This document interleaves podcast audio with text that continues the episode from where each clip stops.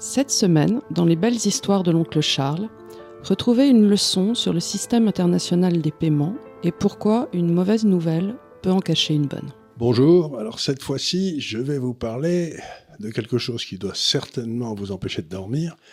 C'est le système des paiements internationaux. Alors, vous savez, euh, quand vous lisez des journaux sérieux, ils vous disent il y a une crise des systèmes de paiement, etc. Donc, je vais essayer de vous expliquer un petit peu ce que ça veut dire ces mots un peu compliqués. Donc, euh, vous avez, quand vous avez un peu plus d'une nation, vous sortez d'une nation dans, laquelle en principe il y a une monnaie, ben, il faut échanger des monnaies contre les, les unes contre les autres. Il faut euh, changer des obligations, des actions, le temps. Ça devient extrêmement compliqué. Donc le système de paiement international, plus vous mettez de gens dedans, plus ça devient compliqué. Alors qu'est-ce qu'on avait fait après la Deuxième Guerre mondiale, comme il y avait un pays qui était complètement dominant? On avait dit, dans le fond, ce qu'on va faire, c'est quelque chose d'assez simple, c'est que on va se payer les uns les autres en dollars US. Comme ça, on n'a pas besoin de faire des changements de ma monnaie vers le dollar US, de le dollar US vers l'autre monnaie, et puis c'est très compliqué. Tout le monde va se payer en dollars US. Donc le commerce international, après la Deuxième Guerre mondiale, a été principalement en dollars US. Et une partie de ce commerce international, la plus importante, est restée pendant très longtemps uniquement en dollars US, c'était le pétrole. Donc vous aviez le pétrole, et puis si la France échangeait des voitures avec l'Allemagne, on se payait en dollars. La différence. Et puis arrive euh, petit à petit, on commence à se développer. On voit pas pourquoi, pour, entre la France et l'Allemagne, on devrait passer par le dollar. Donc, on arrange les systèmes de paiement entre l'Europe, dans les pays d'Europe, entre la France et l'Allemagne. Donc, à partir des années 70, les pays européens se payent dans leur monnaie et soldent leurs différences avec ce qu'on appelait des réserves de change. Des réserves de change, c'est ce que vous mettez de côté pour le jour où vous aurez un déficit. Vous savez, c'est votre épargne, c'est vos petites noisettes, vous avez vos réserves de change. Mais l'énergie reste payable en dollars. Ça se passe continue, tout le monde continue à travailler comme ça pendant longtemps.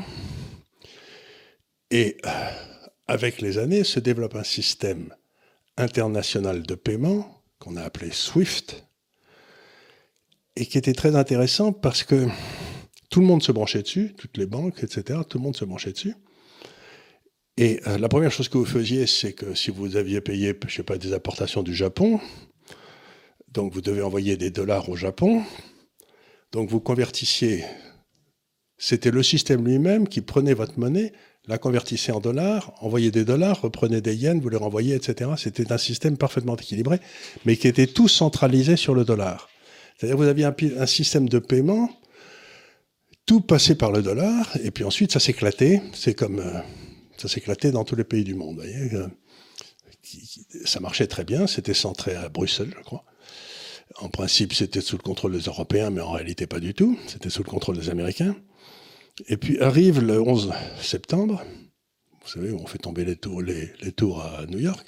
Et à ce moment-là, les Américains prennent toute une série de mesures contrôler les mouvements de capitaux, en disant, en partant du principe que ces gars qui étaient arrivés avec une fourchette et un couteau pour faire sauter un avion, ils avaient dû euh, déplacer des capitaux importants avant. Et donc, à partir du 11 septembre, ou très vite après, il s'est passé un phénomène curieux, c'est-à-dire que les États-Unis ont dit, si vous vous servez du dollar, vous êtes responsable devant le droit américain.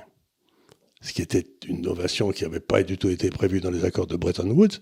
C'est-à-dire que le droit américain s'applique à toute transaction en dollars, c'est-à-dire à toutes les transactions sur l'énergie et à toutes les transactions entre pays tiers. Quoi. Euh, ça veut dire que dans toutes les transactions, il y avait trois personnes qui étaient au courant, votre client, vous et la CIA. Ce qui était un petit peu gênant du point de vue... Euh, et si vous faisiez des choses que la loi américaine interdisait, mais par exemple la loi française n'interdisait pas, à ce moment-là, la loi américaine, vous pouvez punir. Et je crois que la, BNP a pris une, une amende de 8 milliards de dollars simplement parce qu'elle avait financé du, commerce entre la France et le Soudan, et le Soudan était un pays avec lequel les Américains voulaient rien avoir à faire. Donc vous vous trouvez dans un monde d'un seul coup où tout, tout le commerce mondial devient complètement transparent pour les sociétés américaines, ce qui leur donne un avantage comparatif inouï, parce que si la CIA sait quelque chose, elle va prévenir General Electric qu'il est temps d'acheter Alstom, par exemple, ce genre de truc. Donc, très bien. Et à ce moment-là, c'était donc en 2012, je crois, j'ai écrit, écrit, un papier en disant le fait que les États-Unis appliquent leurs droits maintenant sur toute transaction en dollars veut dire que le dollar comme monnaie de réserve, c'est-à-dire comme monnaie de transaction et monnaie de réserve, est foutu. Il va disparaître. Bon, dix ans après, ça devient évident. Et on a vu apparaître un certain nombre de choses qui sont tout à fait étonnantes. On a écrit avec euh, Louis deux livres sur le clash of Empires, c'est-à-dire qui sont en anglais, où on explique comment ça va se passer. Ça se passe à peu près comme prévu. Et ce qui est très intéressant, c'est que on est en train de voir s'effondrer le pilier essentiel de la puissance américaine, c'est-à-dire l'obligation que vous aviez de vous servir du dollar pour acheter de l'énergie. Et ça, c'est une nouveauté totale parce que dans le temps, vous étiez obligé d'avoir vos réserves de change en dollars, donc vous étiez obligé d'avoir un excédent commercial avec les États-Unis pour avoir des dollars que vous mettiez en réserve de change. Vous ne pourriez prendre aucun risque avec ces réserves, donc vous achetiez des obligations du Trésor américain, ce qui fait, comme le disait RUF, votre déficit, le déficit extérieur des États-Unis, finançait le déficit budgétaire américain. C'est ce qu'il appelait le privilège impérial. Mais à partir du moment où ils ont bloqué les réserves de change de la Russie, tous les types qui avaient besoin de dollars pour acheter du pétrole se sont dit mais à quoi ça me sert de faire des réserves de change en dollars ou en euros? Si quand j'en ai besoin parce que je suis en train de rentrer en guerre avec un pays à côté de chez moi, je ne peux pas m'en servir. Et donc ils ont été voir tous les pays producteurs et ils leur ont dit les gars, ça vous ferait rien de me, de me payer dans ma propre monnaie et que je puisse vous payer dans la mienne aussi. Et donc le monopole de, de facturation qu'avait le dollar sur l'ensemble des monnaies sur l'ensemble de l'énergie a disparu, ce qui fait que d'un seul coup, ben, le déficit extérieur américain ne, finance plus le déficit budgétaire, puisque j'ai plus besoin de réserve de change. Je peux acheter mon pétrole directement dans ma propre monnaie. Et vous vous retrouvez dans un monde où, à la place d'avoir une monnaie dominante plus égale que les autres et des tas de petites monnaies en dessous, ben, vous avez maintenant toutes les mêmes monnaies, toutes les monnaies sur le même plan, mais avec des réserves de change gigantesques qui viennent du passé en dollars pour acheter du pétrole en dollars, mais vous pouvez l'acheter en autre chose aujourd'hui. Donc vous avez un équilibre monstrueux dans les marchés. Vous avez plusieurs trillions de dollars, je sais pas, 10, 12, qui sont en réserve de change, et ces réserves de change ne servent plus à rien. Donc qu'est-ce qui va arriver? Ben, Je ne sais pas trop, mais ce qui est certain, c'est que ces dollars vont pas rester comme ça inutilisés après à prendre des claques. Et de l'autre côté, vous avez des tas de pays qui maintenant n'ont plus peur des États-Unis, parce qu'il suffisait que les États-Unis vous coupent le dollar, ils vous coupent l'énergie et votre économie s'effondrait. Mais ça maintenant, vous en foutez, vous allez demander directement du pétrole. Comme le fait à l'Arabie Saoudite et vous payez dans votre monnaie, l'Arabie Saoudite est très contente. Donc, nous sommes passés d'un, je vais conclure là-dessus parce que c'est intéressant, mais il y a 20 ans, 30 ans après euh, Bretton Woods, on avait un système qui était un peu comme le système informatique d'autrefois, il y avait un gros ordinateur au milieu, qui, imaginez-le, était le dollar, c'était le dollar, et puis des, écrans qui étaient un peu partout dans tous les autres pays du monde, si vous voulez, qui servaient à transférer de la monnaie et de l'argent et de, de cet écran vers l'ordinateur central de dollars, d'où il était dispatché vers un autre ordinateur de l'autre côté. Mais il y avait un point de passage obligé qui chaque fois était le dollar.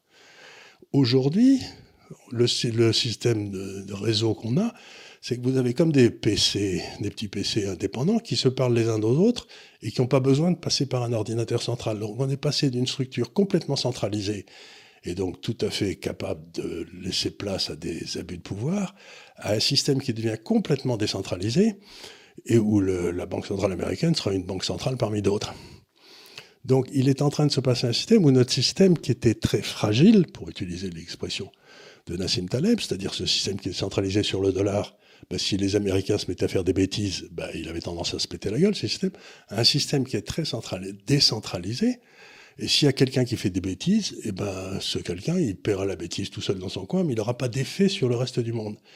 Donc ça veut dire qu'on va avoir un monde beaucoup plus antifragile et beaucoup plus intéressant à analyser parce que vous n'aurez pas cette prééminence écrasante du dollar américain sur l'ensemble du commerce et sur l'ensemble des transactions dans l'énergie. Et en ce qui me concerne, je trouve que ça va rendre le monde beaucoup plus compliqué à comprendre, mais beaucoup moins dangereux. Voilà, je voulais vous expliquer ça parce que il y a beaucoup de gens qui m'expliquent que le système international qui s'effondre, c'est une très mauvaise nouvelle. Pas du tout, c'est une des meilleures nouvelles qu'on a eues depuis très longtemps. Merci beaucoup.